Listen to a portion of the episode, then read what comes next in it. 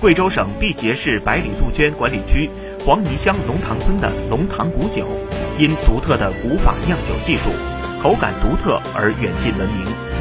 全村有酿酒户一百四十二户，年产量达四十五万多公斤。龙塘古酒远销重庆、广东、浙江等地，龙塘古酒已成为龙塘人增收的重要来源。以前村里交通不便，酿好的酒用马驮出去销售。之后又将马将包谷驮回来酿酒，辛苦换来的收入仅够维持一家人的生活。如今村里通了水泥路，交通变得越来越便利，加之得到多方支持，酿酒坊的规模得以扩大，酿酒量增加，收入也随之提高。